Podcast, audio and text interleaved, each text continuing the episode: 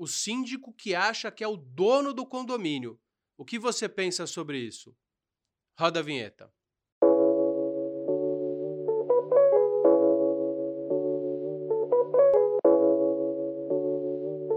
Podcast com Rodrigo Carpati. Oferecimento Haganá. Olá, está no ar mais um podcast Rodrigo Carpati. Esse programa vai ao ar todas as segundas-feiras às quatro da tarde pela Conde TV. Você pode assistir esse e outros programas. Não esqueça de curtir e seguir o canal. Se você quiser também escutar no carro, no trabalho, no caminho da Assembleia ou na academia, basta acessar através de qualquer plataforma streaming. Para dar início ao nosso podcast de hoje, vamos ler uma frase de Voltaire.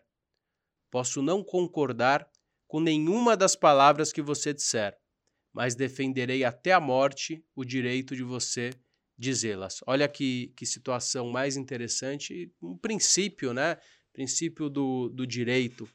As pessoas têm o direito ao contraditório, todo mundo que conta é, uma história, existe um outro ponto de vista. Então, isso é sempre importante para que a gente consiga aí é, chegar é, no meio termo ou numa verdade, lembrando que não existem verdades absolutas.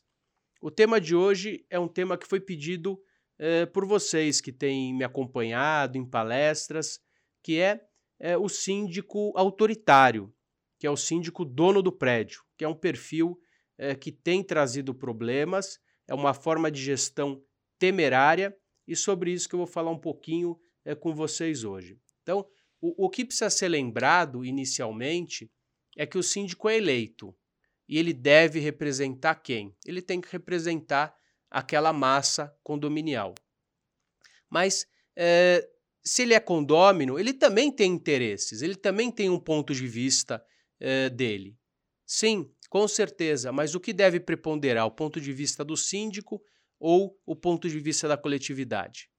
Nada, não existe nenhum prejuízo dele também se manifestar, dele trazer o ponto de vista, mas ele precisa entender que ele não é o dono do prédio, né? Ele precisa entender que ele tem que submeter as decisões à assembleia e que em determinados momentos a, a ideia dele vai ser contrariada. Então, é, constantemente nós temos nos deparado aí com situações aonde eh, tem preponderado síndicos que eh, arrumam confusão porque eles querem manter o ponto de vista deles. Por exemplo, a portaria virtual. Eu quero portaria virtual, eu não quero portaria virtual.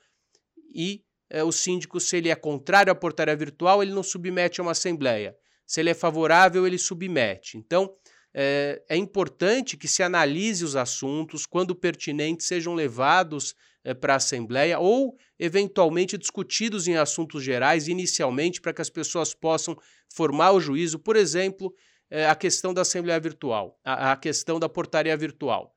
É, vamos supor que existe uma turma no condomínio que queira é, submeter a Assembleia Virtual e o síndico é totalmente contrário. Então, ele tem que ouvi-los, primeiro em assuntos gerais, se for pertinente, se os demais é, quiserem, ele vai submeter uma Assembleia. E a decisão soberana é a decisão é, da maioria. Então, é muito importante que o síndico entenda que ele, em determinados momentos, precisa abrir mão da opinião dele, é, se é contrário ou favorável, para entender qual a opinião do prédio. Muitas vezes o síndico acaba se perpetuando, o que não é um problema se ele entende a posição dele. Então, o síndico sempre tem que olhar é, o coletivo. Logicamente que em muitas situações ele responde civil, criminalmente, e algumas questões que são é, de, de cumprimento obrigatório, ele precisa ser mais impositivo. Por exemplo, o AVCB. Ele não vai discutir o AVCB, ele vai realizar, porque é uma obrigação legal. E o fato daquele AVCB não estar realizado vai imputar a ele uma responsabilidade não só civil como criminal. Se, por exemplo, aquele condomínio pegar fogo, ele pode ser responsabilizado, porque ele tem o poder dever de ter executado, é uma obrigação legal, a lei impõe que as questões legais podem ser executadas e depois ratificadas em assembleia. Então ele precisa primeiro entender quais são as matérias que ele pode dispor, quais são as matérias que ele não pode dispor, e esse é o grande segredo eh, da gestão condominial, entender é, esse equilíbrio, né?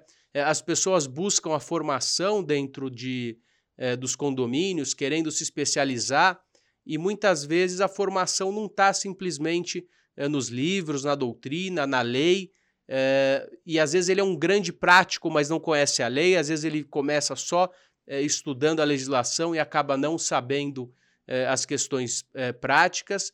Então é importante que exista um mix de tudo isso, que ele seja um prático e que ele seja também um teórico. E tem um, o, a gente sempre comenta que a atividade de sindicância ou sindicatura, como muitos gostam de dizer, ela é multidisciplinar.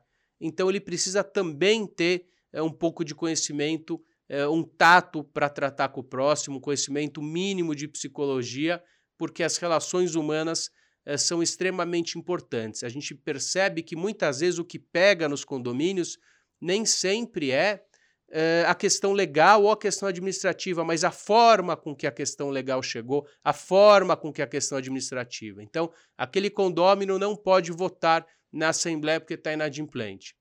Se ele for constrangido, ele está inadimplente e, além de tudo, foi constrangido. Mas se a pessoa chegar ali e explicar, olha, o senhor não pode votar por esse motivo, por aquele motivo, ele pode se, se chatear, mas não vai virar uma questão pessoal. Muitas questões maltratadas e mal entendidas acabam eh, se tornando um grande problema dentro do condomínio. Bom, espero que você tenha aproveitado esse conteúdo. Chegamos ao final eh, desse programa. Lembrando que esse e outros programas vão ao ar todas as segundas-feiras às quatro da tarde pela Conde TV. Não deixe de assistir eh, esse e outros programas, seguir o canal. Você também pode escutar através de qualquer plataforma streaming. Muito obrigado e até breve.